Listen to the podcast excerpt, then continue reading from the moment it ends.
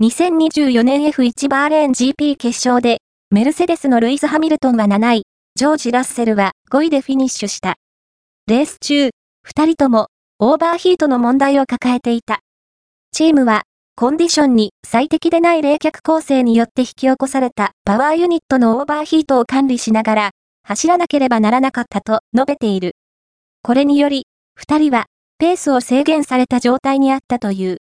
投稿、メルセデス、冷却レベルを誤り、2台がオーバーヒートに苦しむトラブルだらけのレースと、ハミルトン F1 第1戦は、オートスポートウェブに最初に表示されました。